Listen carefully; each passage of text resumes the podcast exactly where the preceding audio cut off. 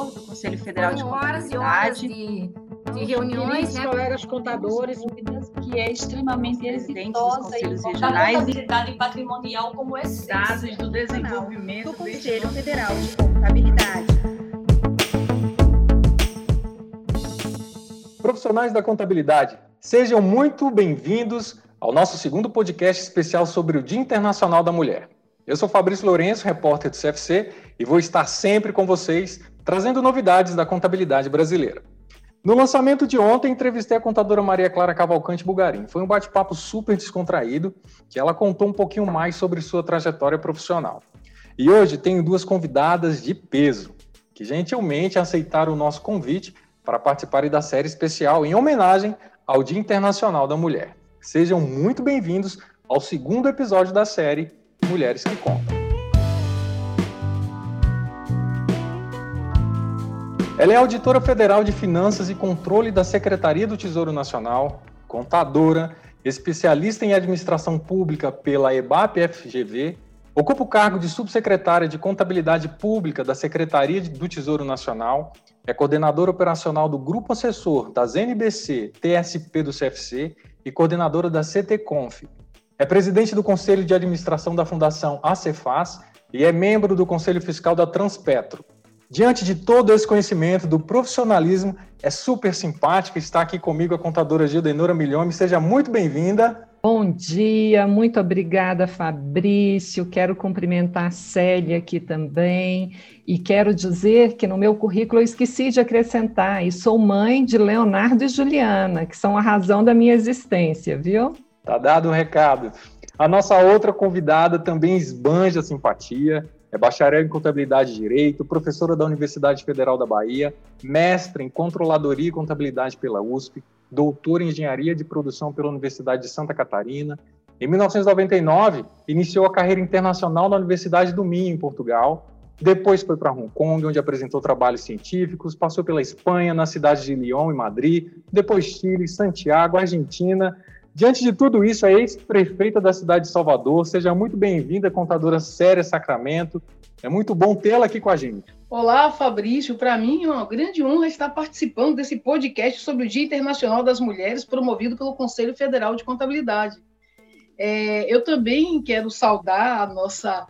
É, nós, nós que estamos aqui compartilhando, né, nossa colega contadora Gildenora, e falar da, da da minha alegria de estar aqui com vocês. Eu quero acrescentar o meu currículo também, copiando de Deonora, que eu sou mãe de Cauã e Keila, além de tudo isso aí desse currículo. Então, muito gratidão ao sistema CRC, CFC, porque eu fui conselheira de contabilidade várias vezes no CRC Bahia, já participei de comissões do Conselho Federal e sei da importância da entidade de classe CFC para o fortalecimento e as nossas atualizações, principalmente do programa de educação continuada. Então, gratidão total por estar aqui. E eu que tenho que agradecer por vocês terem aceito o nosso convite e dizer que é uma honra recebê-las aqui no nosso podcast. E eu já começo a perguntar para as duas: como é ser profissional da contabilidade em um ambiente tradicionalmente masculino? Olha, no, no início foi muito, foi muito difícil, porque na minha turma, quando eu me formei, eram só seis mulheres e a maioria homens. Então, chegar no ambiente organizacional, mas a classe contábil ajudou muito, porque eu sou da geração que iniciou a comissão da mulher contabilista. Então, eu participava dos eventos da classe contábil, o que me ajudou muito. Mas eu tenho um agravante, né, Fabrício? Eu, além de ser mulher, eu sou uma mulher negra, num Brasil que é racista. Então, eu sempre tive dificuldades, eu sempre quis trabalhar nas melhores empresas de auditoria, não consegui, apesar de estar nas qualificações, eles pediam sempre inglês básico, espanhol, e eu me preparava. Eu lembro de uma empresa que nem existe mais, uma das mais antigas da, do, do, do, mundo, que era Arthur Anderson, e eu mandava meu currículo sempre. Então, eu montei a minha própria empresa de auditoria, a Outpack, né, que eu tenho há quase 30 anos.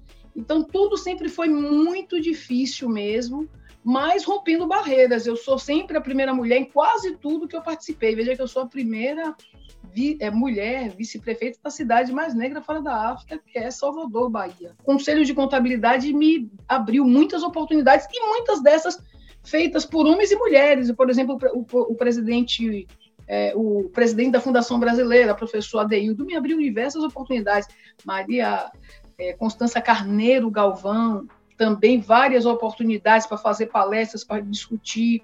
Então, assim, o, a, a, o cenário da academia, né, eu sou professora desde 1995, passei no concurso público da UFES, então isso também me ajudou bastante, mas é muito difícil eu aderir a todo um estigma que já era preparado para as pessoas que trabalhavam em instituições bancárias, desde os trajes, né? Então, sempre com terninho, todo um padrão, para poder estar fazendo parte desse ambiente é, altamente machista.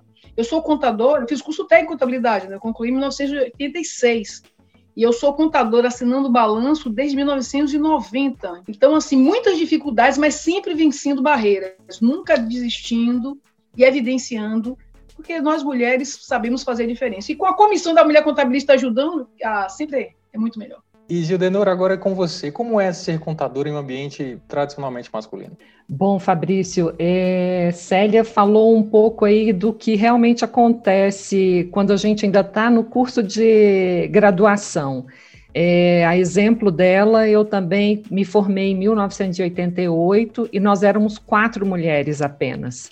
Então, é, nesta época, eu já era servidora pública, eu entrei no serviço público muito novinha, aos 18 anos, como agente administrativo, e eu fui trabalhar no Ministério da Fazenda, então Ministério da Fazenda, na área de, de orçamento. Eu era uma servidora executora na área da execução orçamentária. E eu não senti diferenciação por parte de gênero, mas de idade. Olha que engraçado. Quando eu entrei no serviço público, eu buscava serviço, eu não conseguia ficar parada. Eu terminava as minhas atividades eu saía de mesa em mesa. E a minha chefe chamou a minha atenção, disse que eu estava incomodando.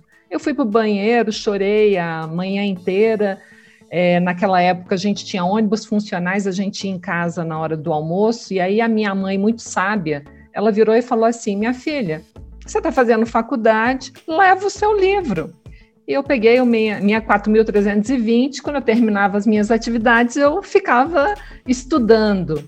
É, não tive, assim, qualquer preconceito por ser mulher dentro da, da área pública, mas senti, sim, é, um preconceito pela idade. É, muito jovem, eu comecei já a assumir cargos gerenciais na administração pública. Aos 23 anos, eu já era coordenadora geral de orçamento e finanças do Ministério da Fazenda, um cargo extremamente estratégico, de muita responsabilidade. E ali, as pessoas, quando viam uma menina entrando numa sala de reunião, mal me cumprimentavam. Mas só que quando você começa a falar e que você mostra o seu conhecimento técnico, profissional, segurança, você começa a ser respeitada. Então, é, eu tenho essa história, assim, para contar e compartilhar com todos vocês aqui nesse momento. Aliás, que belas histórias. E Gildenor, aproveitando ainda, é, você entrou muito cedo no serviço público e hoje você está na STN num cargo, é, digamos, um, um cargo de alto escalão, posso dizer assim. Conta pra gente como é atuar na subsecretaria de contabilidade da STN. Hoje, a, o cargo que você ocupou, você sofreu algum tipo de resistência ou não? Olha, é mais uma história bonita para contar. Eu digo que quando eu me aposentar, eu vou escrever causos do setor público, viu? Porque eu tenho muita história para contar.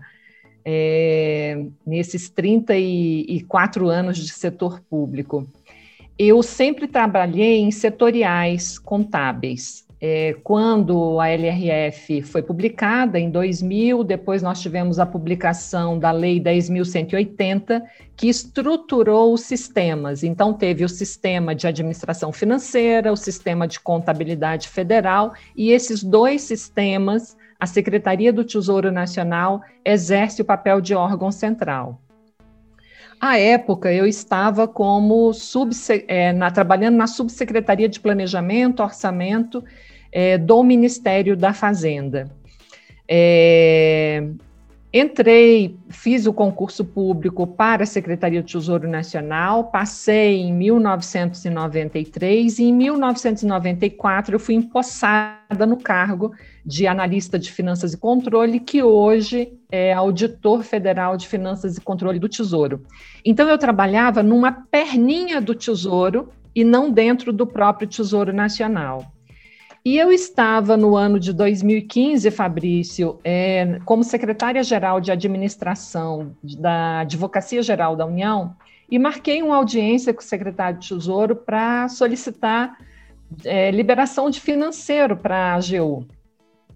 E quando conversando com o secretário de Tesouro, apresentei a AGU, apresentei todo o planejamento da AGU, fiz toda uma contextualização ali da questão de custos que estava sendo implantada pelo, é, pela Secretaria de Tesouro, ele me disse o seguinte, Judenora, no final do dia eu lhe dou a resposta.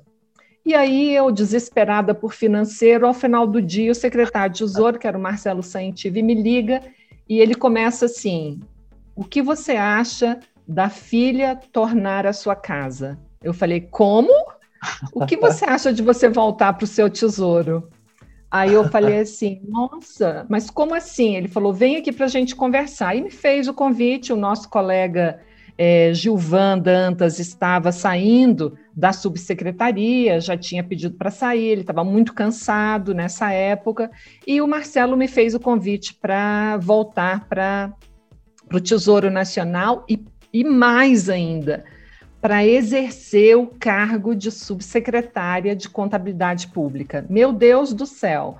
Eu estava num DAS maior, sabe, Fabrício? Ah. Mas quando ele me falou de ser subsecretário de Contabilidade Pública, aquilo ali para mim foi é, o melhor dos presentes, já pensando num final de carreira. E eu uhum. aceitei de imediato, não tive nenhuma é, resistência, muito pelo contrário. É, os colegas é, me receberam como uma boa gestora e, ao longo do tempo, foram me conhecendo também como uma contadora. Então, é, foi muito bonito essa, esse momento aí da minha história profissional. Eu estou muito feliz à frente da Subsecretaria de Contabilidade Pública e ainda mais por termos esse relacionamento com o sistema CFC-CRCs. A contabilidade pública, nesse momento, ela está bastante fortalecida. Nós estamos no processo de convergência aos padrões internacionais que encerramos agora ao final do ano, mas dentro do Tesouro Nacional a gente tem um planejamento até 2024 de incorporação das NBCs TSPs ao nosso manual de contabilidade é, aplicado ao setor público, nosso MCASP. Sensacional, é uma, é uma história brilhante. E por falar em história brilhante, professora Célia, é, você que tem uma experiência que dispensa comentários no cenário acadêmico, como você avalia o ensino contábil atualmente e a inserção das mulheres nas universidades? Então, o ensino contábil atualmente ele está passando por um momento de mudança, né? É, já há um tempo o ensino estava sendo já estava sendo feito usando o máximo que os recursos tecnológicos podem proporcionar. Só que no momento atual, em função da pandemia, tudo está sendo feito online. Então, a, o sistema CFC tinha lançado, o sistema CFC não, o sistema CFC apoiou, mas houve um, um trabalho feito pela Brasicom, que é a Academia Brasileira de Ciências Contábeis, com uma, um programa de atualização em contabilidade. E esse programa viabilizava livros com as atividades que poderiam ser feitas é, de forma é, usando uma série de plataformas tecnológicas. Então, o que, que eu percebo? Que o cenário do ensino da contabilidade hoje ele está muito dinâmico, porque nós estamos no momento de sair do analógico para o digital, em todas as áreas.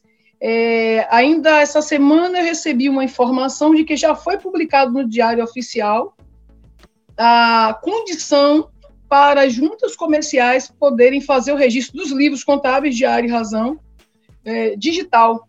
Isso quer dizer que todo, as notas fiscais já são eletrônicas, então todo o processo contábil já vai ser digital. Isso vai ter que chegar nas academias. Então, não é só a aula online, mas todos os materiais já estão sendo. A pandemia agilizou muito. Foi como se fosse assim, uma quebra de ruptura, uma quebra de paradigmas positivo. Então, eu analiso o cenário como um cenário muito positivo, com excelentes perspectivas, todas as vezes que as áreas. A contabilidade, Fabrício, é a única área do conhecimento capaz de retratar a realidade física e operacional de tudo o que acontece nas empresas. Exato. Quer elas sejam do primeiro setor, comércio, serviços, indústria, cooperativas, do segundo setor, como as que a nossa colega Gildenora trabalha, né, as da área pública, do município, do Estado ou da União, ou as entidades governamentais, é, associações e fundações. Qualquer uma delas precisam evidenciar o que está acontecendo. E a contabilidade é a linguagem universal para fazer isso. Então, nesse contexto, estarmos já com todos os fenômenos sendo feitos de forma digital, cabe ao profissional se adequar a essa realidade. O profissional, então, está no momento de mudança, saindo do analógico para o digital. Eu tenho percebido muitas pessoas saindo do mercado que não conseguiram quebrar paradigmas, e outros que já estavam, que foram se adaptando, ou os que estão chegando agora, encontrando um leque de oportunidades. Então, eu vejo um momento de crescimento, de mais desenvolvimento, de mais valorização. A contabilidade online, o custo para a produção dos serviços tem sido muito menores. Em compensação, o profissional contábil, contábil está podendo exercer o seu real papel, que é o papel de profissional consultor então, eu, por exemplo, eu tenho algumas empresas que eu presto consultoria. Então, todo o processo contábil é feito nas empresas, com o meu sistema. E eu, periodicamente, discuto com o empresário pelo celular dele. Eu mando as informações, ó, dê uma olhada aqui como é que está o fluxo de caixa. Ó, veja a questão dos estoques aí, porque vai ter uma mudança. Nesse cenário de pandemia pode haver o, o lockdown que está acontecendo agora, mas eu já havia feito essa previsão, porque eu morei nos Estados Unidos agora, passei um ano nos Estados Unidos, e todo início da pandemia eu estava lá, vendo como o uso dos recursos tecnológicos foi um diferencial para as pessoas. Só que aqui houve uma. É como se fosse assim um recuo. Né? As pessoas não entraram de vez, muitas instituições ficaram sem ministrar aula uma das instituições, o primeiro semestre, quase todas as instituições do Brasil públicas não ministraram aula. No Foi. segundo semestre, a Universidade Federal ministrou aula, as outras ministraram aula. Esse ano agora, início a partir de janeiro, é que está sendo o grande divisor de águas. Então, todo mundo está se dedicando para prestar o melhor serviço possível. Quebra de paradigmas, na verdade, é assim que eu estou vendo a educação, mas as perspectivas para nós da contabilidade para aqueles que estão aderindo aos avanços tecnológicos, deixando de ser o contador analógico para ser o profissional da contabilidade digital, está fazendo a diferença. Perfeito. Hoje foi publicado na mídia que cresce a contratação de mulheres em cargos de alta liderança, mas elas ainda são minoria, os salários mais baixos que dos homens. E eu pergunto para as duas, a contadora Célia pode continuar, Seria preconceito, contadora? O que, que, seria, na verdade, ainda que tem no país, não só no país, mas em alguns lugares do mundo também, a mulher receber menos do que o homem? No meu entendimento, é o machismo mesmo, porque qualificação nós sempre tivemos, é, e em alguns casos é apontado, né, tem pesquisa que mostram que fazemos até melhor, né, por conta do, da, dessa capacidade que nós temos de fazer várias coisas ao mesmo tempo. A Gildenora acabou de falar aí que ela já teve preconceito em função de ser muito nova e eu também. Eu lembro que eu trabalhei numa construtora, eu tinha 21 anos de idade, eu era chefe do escritório e como eu tenho essa voz, esse timbre de voz aqui, me ajudava muito por telefone. Quando pessoa chegava no presencial que olhava, meu Deus, essa menina ainda negra que fica dando ordens para a gente em todas as unidades de prestação de contas, porque eu trabalhava com construtora, né? então era encarregada do financeiro, então eu ficava o tempo todo auditando essas contas. Então, é, é, é isso que eu, que eu tenho percebido. Que, na verdade, nós mulheres temos toda a competência, toda a habilidade, estamos ali é, buscando estar atualizadas, só que o machismo, ele prevalece. E aí tem um trabalho de, de Jamila Ribeiro, que ela mostra isso, fazendo uma apologia ao que falava é, as feministas da Europa, que sempre disseram é, desse lado cruel do machismo que é excluir as mulheres de tudo, então colocar sempre para estarem ganhando muito menos. Mas que quando essa mulher, Fabrício, é uma mulher negra, a coisa é muito pior. É porque é um tema que as pessoas não querem discutir, a questão do racismo. Então, se nessa pesquisa que você falou, você está dizendo, olha, as mulheres estão sim crescendo, avançando nos espaços, no ambiente acadêmico, Fabrício, já tem mais mulheres do que homens, sabia? já tem mais mulheres do que homens dentro das universidades, mais mulheres do que homens se formando. Então, é claro que há uma tendência natural de que as mulheres estejam ocupando mais lugares no espaço. Agora, o machismo, ele vem e termina é, desqualificando quando quer pagar mais. E cabe a nós mulheres estarmos dizendo que nós queremos ganhar o valor que represente aquela condição, porque se nós trabalhamos dedicadamente tanto quanto os homens e às vezes mais, por que ganharmos menos? E se essa mulher for uma mulher negra, é que está na base mesmo, Fabrício. É uhum. incrível, é um tema que as pessoas não querem discutir, mas é real. Né? E existe em qualquer ambiente organizacional. Isso é quebrado nos cargos de concurso. Né? Nos concursos públicos, isso termina sendo diferente, mas na ascensão interna, depois, para as nomeações, esse tema entra de novo em voga. É isso então, que eu queria. Tem o racismo e tem o racismo.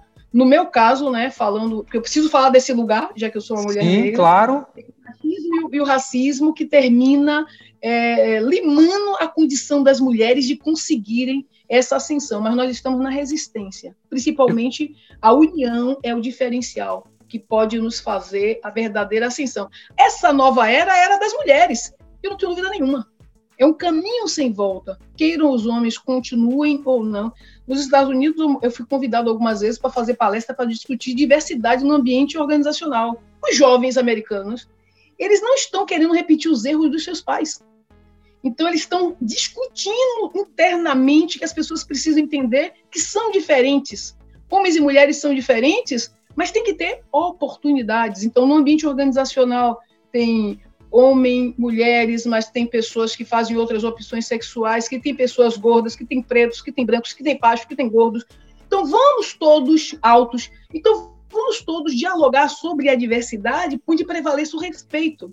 E quando prevalecer o respeito, essa história de ser homem ou mulher não vai fazer a diferença. Então, a, a luta agora é por uma relação de respeito dentro do ambiente organizacional. Gildenora, e no serviço público, como é que funciona? É, Célia, é essa questão aí do respeito, eu vou pegar esse gancho seu, isso é fundamental. Dentro do setor público, como a gente presta concurso, Fabrício, o salário nós não temos diferença entre homens e mulheres, mas as oportunidades, como bem Célia colocou, é, na ascensão para cargos gerenciais, é nesse momento que há uma diferenciação. Então, hoje, dentro do setor público, se você for fazer um levantamento, nós temos mais homens exercendo cargos gerenciais que mulheres. Por quê? É, eu vou dar uma boa prática que a gente adotou dentro da Secretaria do Tesouro Nacional. Na Secretaria do Tesouro Nacional, qualquer cargo gerencial, você tem que passar por um processo seletivo. Então, você concorre ali dentro das suas competências, das suas habilidades para aquele cargo. E o Tesouro adotou que em cada banca de processo seletivo teria que ter na banca uma mulher da alta administração. Porque foi observado e foi é, feito um questionário, e nós recebemos alguns feedbacks que tinham perguntas no processo seletivo da seguinte forma, quando tinha uma candidata feminina: Você pretende ter filhos nos próximos meses, no próximo ano? Veja se isso é pergunta para avaliar uma profissional para ser é, alçada a um cargo gerencial. Então, a partir desse momento, isso foi passado para todos é, dentro do Tesouro Nacional, virou uma boa prática e nós temos agora várias colegas assumindo cargos gerenciais. Mas aí eu vou trazer um outro cenário também. A mulher, muitas vezes, Fabrício, por ser mãe, por ter filhos pequenos, ela acaba renunciando à sua ascensão profissional com receio de não conseguir cumprir com aquilo que ela acha que é a obrigação dela. Veja, hoje eu vejo muitos pais que dá meio-dia fala: Ó, preciso sair da reunião porque eu tenho que buscar os meus filhos no colégio. Isso antes da pandemia. É, isso é a questão de respeito, de administração do tempo, é isso que Célia trouxe. Quer seja homens ou mulheres, nós somos iguais, nós precisamos ter respeito nessa relação organizacional. E eu conto uma história aqui da minha colega Rosilene, que quando eu vim para a Subsecretaria de Contabilidade Pública, ela estava de licença maternidade, ela exercia um cargo gerencial, ela me pediu uma audiência para entregar o cargo, porque ela achava que quando ela retornasse da licença maternidade, ela não conseguiria suprir a, a todas as condições de uma gestora que eu, na cabeça dela, que eu necessitaria. E eu disse a ela, Rose, de forma alguma eu vou receber é, o seu cargo. Eu quero que você termine a sua licença maternidade, que você retorne a trabalhar aqui. Nós vamos ter uma excelente relação e saiba que eu sou mãe também. Eu passei por tudo isso que você está passando. Então, essa questão há que se ter uma maturidade dentro das organizações públicas para que nós tenhamos uma administração eficiente do tempo de reuniões, para que nós tenhamos a mesma igualdade para homens e mulheres. E hoje, na minha instituição, da qual eu tenho muito orgulho de servir, a Secretaria de Tesouro Nacional, nós temos uma atenção muito grande, viu, Fabrício e Célia, com relação a essa questão da mulher. Não é nenhuma é, diferenciação, não. Muito pelo contrário é para dar mais oportunidades para que ela possa, sim, se candidatar e se inserir em cargos mais é, altos dentro da nossa instituição. E isso está dando certo dentro do Tesouro. Perfeito. Eu queria mudar um pouquinho de assunto, é, conversar com a professora Célia agora, que ela foi vice-prefeita de Salvador de 2013 a 2016. Conta para gente como foi essa experiência e se você tem vontade de voltar para a política. Então, né, eu, na verdade, é, desde a da juventude, eu vim do, de uma, uma, base de família muito pobre, né? Então, eu vim do movimento social da cidade, buscando melhorias para o bairro, eu morei em periferia, sempre buscando melhoria com foco, então, sempre, é, sempre houve um rumor na minha vida para ir para a política. E minha família nunca quis. Eu sempre gostei de falar, de discutir, de colocar as coisas, de buscar é, melhorias para o bairro. E minha família, não sei, tem que focar em estudar, porque estudar faz a diferença. Né? Eu nasci em São Paulo e voltei para a Bahia com seis anos, porque meus pais são baianos.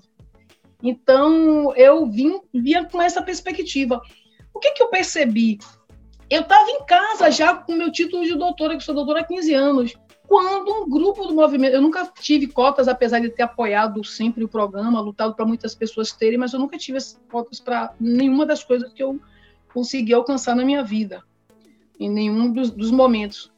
E o que que acontece? O que que eu percebi? Eu estava em casa quando o grupo do movimento social me chamou para política. Então, tipo assim, não foi a vontade minha, sabe, Fabrício? Ó, oh, Célia, você quer vir para política? Não foi assim. Eu não pude dizer não, pessoal. Pô, Célia, você é a, pessoa mais qualificada da cidade. Então, gente, você sempre esteve com a gente, sempre foi, lutou.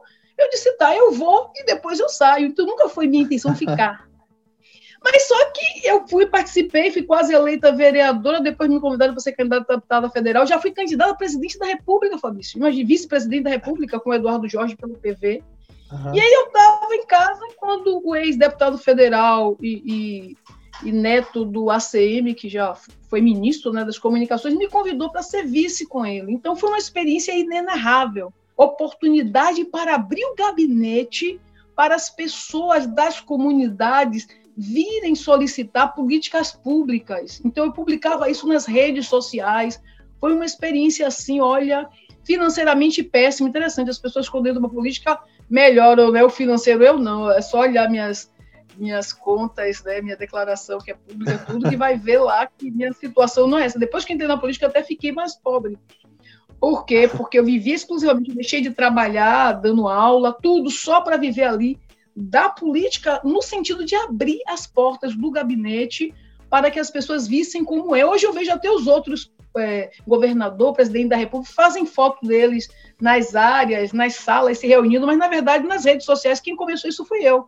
Eu fazia foto de, com todo, de todas as reuniões, de todos os temas que ia debatendo, então eu tenho vontade sim é, de continuar na política, tanto que o partido me convidou para ser candidata a governadora da Bahia. Eu fui a primeira mulher negra, negra candidata a governadora da Bahia em 2018, disputando com cinco homens. Né? Fui a menos votada numa cidade que tem maioria de mulheres. Então, as mulheres ainda não têm essa. não conseguem identificar. Isso que Gideonora falou, a sensibilidade que ela teve com a colega de trabalho, porque as pessoas não, tinha gente que nem sabe quando entrei na só quando entrei na política as pessoas descobriram que eu tinha filhos, que eu consegui fazer tudo e conciliar a vida de ser uma mulher casada, de ter dois filhos, de ir para cinema com meus filhos, de ir para praia, tal, tal, tal. Então é complicado. E estando na política, eu tive a oportunidade de construir uma série de políticas públicas, como agora Salvador é reconhecida pelo Banco Mundial como cidade modelo. Eu tive sorte, porque o, o ACM que era o candidato a prefeito, ele foi um excelente gestor. Então, eu fui vice-prefeita com uma pessoa que tinha uma visão de gestão e uma, uma equipe toda muito voltada para a questão técnica, para fazer o certo, com transparência, sabe? Então, isso ajudou muito. E a cidade de Salvador hoje é, é cidade modelo para o Banco Mundial, porque eles viabilizaram uma série de recursos para áreas importantes, nós implementamos todos os projetos. Então, assim, eles, eles vieram aqui em Salvador esse ano, no início do ano, em janeiro, me procuraram, ah, imagine, desde 2016 que eu saí da política, eles é. vieram me procurar. Eu fiz todas as viagens internacionais para apresentar a cidade de Salvador, para discutir. Então, isso é, é um prazer inenarrável para quem vem da pobreza como eu, sabe, e, e, e entender e poder participar da construção de políticas públicas para viabilizar uma melhor condição de vida para as pessoas, uma vida digna, é só o que nós precisamos. Esse momento de divisor de águas que nós estamos vivendo agora, dessa nova era, em função do advento da pandemia, esse momento está dizendo isso para a gente. Nós precisamos nos cuidar enquanto seres humanos. E nesse cuidado, a política é importantíssima está na Constituição Federal, o bem-estar a partir de boa saúde, boa educação, boa segurança. Se não temos isso, é porque estamos votando errado. Então, eu, como me acho uma pessoa que cumpre o papel de, de política que trabalha em prol do que é melhor para o coletivo, eu me sinto habilitada para voltar para a política assim, quando for demandada. E como vocês conseguem lidar com tantas atividades é, que a gente está conversando e passou pela minha cabeça ser mãe profissional, dedicada, esposa, e agora com a pandemia, como é que vocês organizam o dia de vocês? Assim? Olha, não tem sido fácil não, mas eu queria falar para a doutora Célia, que orgulho que a gente tem de você, viu, Célia? Eu, como mulher aqui, eu queria falar em nome de todas as mulheres, das nossas colegas contadoras, como a gente se orgulha de tê-la à frente da representação feminina, é, quer seja na área é, da contabilidade, quer seja na, na política e principalmente com essas suas ações na área das políticas públicas sociais. Parabéns, eu não podia deixar de te parabenizar. Obrigada. É, Fabrício, não tem sido fácil.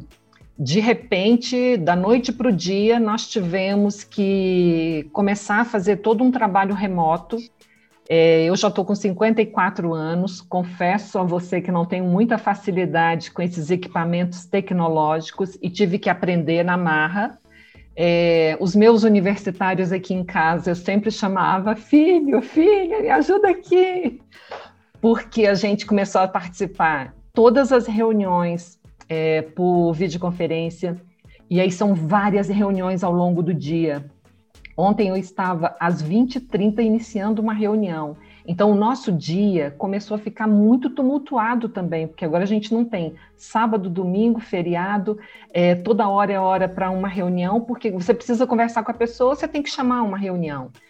Além disso, num primeiro momento, você também teve que, até aquelas pessoas que te ajudam na sua casa, você também teve que dizer: ó, fique em casa, porque foi o, o início da pandemia, então você ainda tinha a, as atividades domésticas para fazer. Profissional exercendo um cargo é, estratégico e ainda toda uma atividade doméstica para ser coordenada, distribuída, é, repartida dentro de casa. Num primeiro momento, você ficava ouvindo aquelas notícias que eu até estava conversando com você no início aqui, é, mortos na Espanha, mortos na Itália, mil por dia, 600 por dia, aquilo ia dando uma ansiedade, uma coisa que, meu Deus, será que isso vai chegar no Brasil? E ontem, a gente agora nessa segunda onda, a gente viu que já tivemos 1.700 mortos aqui no Brasil. Isso é extremamente desgastante emocionalmente. E você não pode deixar a peteca cair. Então, assim, nós acabamos de fechar o balanço geral da União, né? E esse balanço geral da União, uma responsabilidade imensa aqui da Secretaria do Tesouro Nacional, porque ele compõe as contas do presidente da República. E nós temos que ter, assim, um respirar, fazer um exercício aí de a cada dia ter ser sereno para continuar no dia a dia, mas eu confesso a você que eu estou louca para que todo brasileiro, todo cidadão que mora aqui, que mora em outros países também, que ele possa receber a vacina e que a gente possa voltar ao nosso novo normal. Eu entendo que a partir de agora nós temos que aprender com essas lições é, que nós tivemos nós estávamos maltratando muito a natureza também, e nós temos que ter uma, um outro novo normal, onde a gente precisa dar valor às pequeninas coisas. E eu confesso a você que em alguns momentos eu quase caí, porque eu estava me exigindo muito em coisas que eu não tinha muita facilidade, e eu tive que é, buscar o reforço espiritual.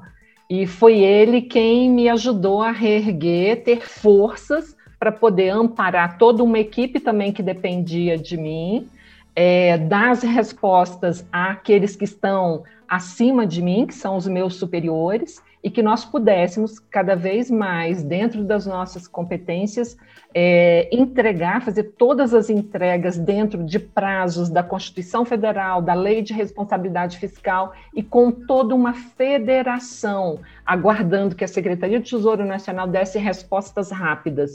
Então, foi um momento, e nós estamos vivendo ainda esse momento muito difícil, mas com toda essa estrutura que nós temos, com toda essa parceria que nós temos dentro do setor público com o sistema CFC, CRCs, a gente tem tido também um apoio no sentido de levar a informação a quem executa a contabilidade no setor público da melhor forma possível.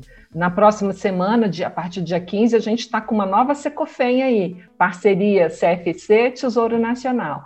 E a gente conta sempre com esses grandes parceiros que nós temos aí para diminuir essa tensão desse dia a dia que nós estamos vivendo, que nunca imaginamos nem nos nossos piores sonhos. Professora Célia, como que a senhora consegue lidar com tantas atividades? Pois é, é interessante.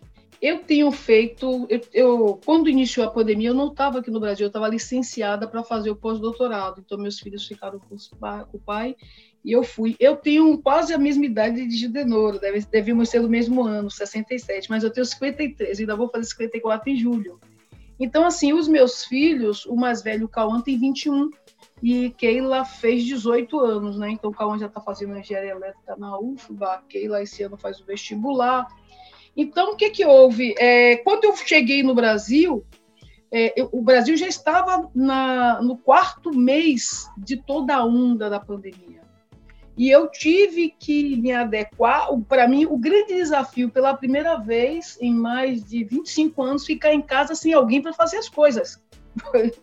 Então, sufoco, tem que comprar, tem que cozinhar, tem que arrumar e dar conta desses dois jovens e aí que não estavam acostumados a fazer nada, que isso também termina sendo um problema, né? Que a gente cria uma estrutura para os filhos, para os meus meus aqui, não estavam acostumados malmente a cuidar do quarto deles e olhe lá. Então eu tive que fazer toda essa adequação e dar conta de palestras, né? Nas diversas atividades que eu faço parte. Então é como o Gideonora falou, não tem horário. Eu sei que sempre é sábado de tarde eu tenho reuniões do partido.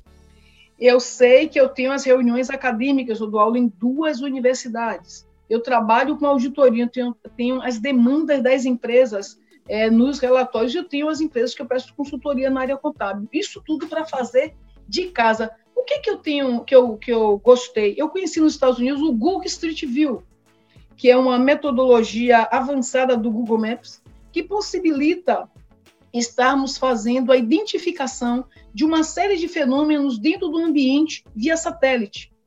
Então, por exemplo, a Gideonora que trabalha na área de auditoria, eu tenho um colega aqui na Bahia que ele é auditor do Tribunal de Contas.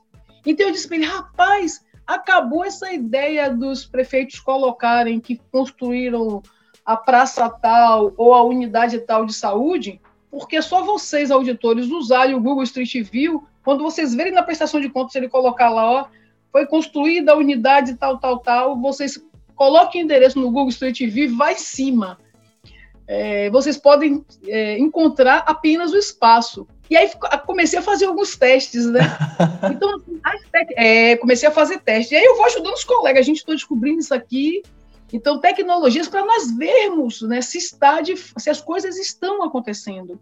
Então, eu, eu terminei fazendo assim uma agenda de atividades. Então, eu sei que de manhã eu estou focada numa determinada instituição, à tarde, então eu fiz uma agenda para equacionar e os horários para ir supermercado. Eu vou sempre seis e meia da manhã. Então, os supermercados aqui na Bahia estão abrindo seis horas da manhã para os idosos. Então, assim que os idosos entram, eu sou a segunda pessoa. Entro correndo uma das primeiras na fila para não me encontrar com ninguém por conta da pandemia. Aí volto correndo para casa e articulo com os filhos para poder limparem as compras e aí, porque eu cozinho, eu adoro cozinhar, viu? Ainda tenho isso aí, eu gosto de cozinhar. Então, aí faço o esquema, é, aí faço esquema da alimentação e vou para o online. Eu estou imaginando que esse novo normal, ele, é, é, a, a, vida nunca mais é como Guilherme Helena já cantava, né? Nada do que foi será de novo do jeito que já foi um dia. Tudo passa, tudo sempre passará. Mas, como a onda do mar, que nunca mesma, né, já dizia o filósofo Heráclito, o, mar, o rio, nunca é o mesmo, tudo muda. Para mim, é o que está acontecendo nesse momento. A vida nunca mais será como antes. Nós temos que nos adaptar pa, para algo que vai ser assim, porque já era nos países desenvolvidos. Há 20 anos atrás, eu fui apresentar um trabalho em Hong Kong, na China, e eu já vi uma série de tecnologias que só chegaram no Brasil há bem pouco tempo. Então, e de repente todo mundo teve que ficar igual. Não ficou igual, mas muita coisa ficou bastante equilibrada. A nova onda é, da sociedade que, que, causa preocupação é uh, o desnível tecnológico. Então, se houve uma discussão relacionada a como conciliar nossa vida, falar de mim que tenho toda uma estrutura, que tenho salário, que posso comprar alimentos, etc e tal, que mesmo não tendo pessoas para fazer, eu posso fazer, fazer minha agenda de horários para cumprir com todas as minhas obrigações. Estou trabalhando muito mais, como a Gidanura falou, a gente sabe, come, eu começo 6 horas da manhã e vou às vezes até 10 horas da noite, como todas segunda e quartas eu sei que eu termino minhas atividades 10 e meia da noite. Então, isso não é fácil. Ainda tem sábado de tarde. Então, tudo isso é, é muito difícil, mas é uma adaptação que nós temos que aderir, porque o caminho sem volta. Mesmo que passe a pandemia, que é esse momento sanitário, a, a vida vai passar a ser dessa forma, né? Tudo online, tudo híbrido, tivemos que nos adaptar. Eu também tive a felicidade de ter esses universitários dentro de casa, que me ajudaram okay. muito, mas eu já era, já, já gostava de tecnologias, eu fui professor de sistema de informações, já gostava, e esse, esse Zoom dá uma série de facilidades, ele ajuda muito, para mim, é uma das melhores plataformas que temos, ele ajuda para caramba. Então, eu tenho eu estou percebendo que a nova era é essa aí. Quando tudo isso passar, o que vai ficar, o grande legado é todo mundo aprender a trabalhar é, digital. E tinha um desenho da nossa época, Gildenora, porque você, Fabrício, é mais jovem, chamado Jacksons, que já mostrava isso. Precursores Lembra? do Jackson. É, não. O sonho né? de consumo era aquele. Né, né? Tinha aquele. Então, eles já mostravam essa perspectiva de vida é, dessa forma, né? Então, eu vi no Canadá aqueles carrinhos pequenos elétricos. Eu lembrei logo dos Jetsons. Eu estou vendo na Índia, em alguns países, as pessoas andando de moto aérea. Ou seja, já se vislumbra para daqui a cinco anos nós termos pequenos carros também voando, como naquele desenho dos Jacksons. Essa é a nova vida que tá para chegar aí para todo mundo. E o que me preocupa, para mim, o pior de tudo, eu sou muito família, né? eu gosto de reunir família, de estar junto em família, e não poder fazer as confraternizações em família, isso é algo assim que me deixa muito, mesmo usando os recursos tecnológicos, é, de fazer aniversário online, não sei o que, não sei o que, para mim, de tudo, o que mais preocupa mesmo é esse afastamento necessário. Por isso que a pandemia tem que acabar. Mas o uso dos recursos tecnológicos é um caminho sem volta, e eu consegui me adaptar não foi fácil, mas eu consegui me adaptar, porque eu também não estava aqui no primeiro momento. Né? Quando eu cheguei, já estava todo mundo da onda, eu só fiz me adequar e fazer agendas para cumprir. E a vida tem que continuar, né? A gente se adapta e a vida vai continuando. Infelizmente, o nosso tempo acabou, e se eu pudesse, eu gostaria de conversar com vocês dia inteiro, porque são assuntos ótimos que vocês têm para contar. Mas, diante disso, eu gostaria que, rapidamente, Gildenor e professora Célia deixasse uma mensagem para as profissionais da contabilidade, porque muitas delas se inspiram em vocês. Eu fiz uma pequena pesquisa e o nome de vocês foi falado assim com muito orgulho pelas profissionais que vocês são, pelas profissionais que vocês representam. Então, gostaria de começar com a Gildenora, rápidas palavras, uma mensagem para as profissionais da contabilidade. Bom, primeiro dizer que, ah, Fabrício, pena que acabou, tá tão bom conversar aqui, ouvir essas histórias, mas muitíssimo obrigada, muito obrigada, Célia, por a gente estar compartilhando esse podcast aqui do CFC. E eu queria deixar a minha mensagem em forma de poema de Cora Coralina, Saber Viver. Esse poema ele é muito atual. Não sei se a vida é curta ou longa demais para nós, mas sei que nada do que vivemos tem sentido se não tocamos o coração das pessoas. Muitas vezes basta ser colo que acolhe, braço que envolve, palavra que conforta, silêncio que respeita, alegria que contagia, lágrima que corre, olhar que acaricia, desejo que sacia, amor que promove. E isso não é coisa de outro mundo, é o que dá sentido à vida, é o que faz com que ela não seja curta nem longa demais, mas que seja intensa, verdadeira, pura enquanto durar. Parabéns a todas as mulheres, a todas nós, pela nossa garra, pela nossa energia, pelo nosso profissionalismo. Muitíssimo obrigada. Professora Célia. Ô, oh, Fabrício, eu não tenho palavras para agradecer. Para mim, a palavra é gratidão.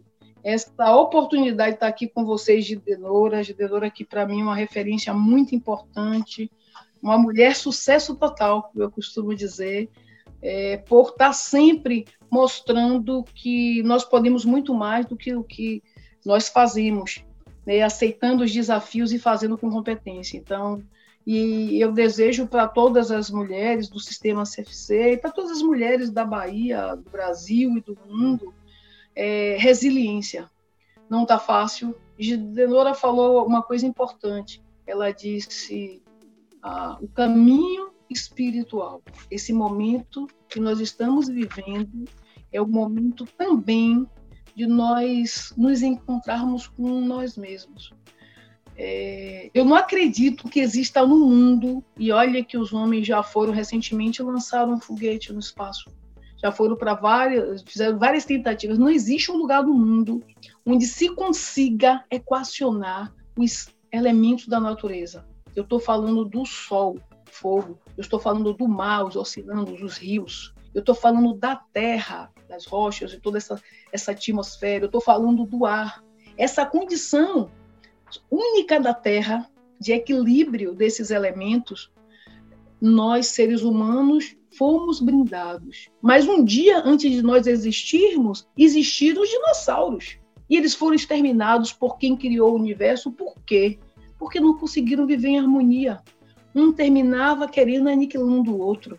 Então, o Criador do universo disse: ó, chega.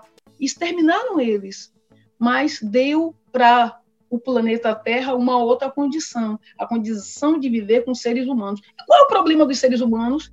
É que muitos não se gostam, e se não se gostam, não gostam do outro. Então, eu termino essa fala, Fabrício, dizendo o seguinte: se todas as pessoas tiverem fé no Criador do universo, pensarem positivamente, fazerem com os outros o que querem que façam com si mesmo, de fato nós vamos conseguir sobreviver a esse, a tantos outros desafios que ainda estão por vir. Mas o diferencial está na fé, na perseverança, no acreditar, no espírito da bondade, no espírito da humildade e jogar fora todos esses maus que de vez em quando nos acometem, como as ideias de vingança, né, as ideias de, de, de maldade, essas ideias que terminam destruindo o ser humano.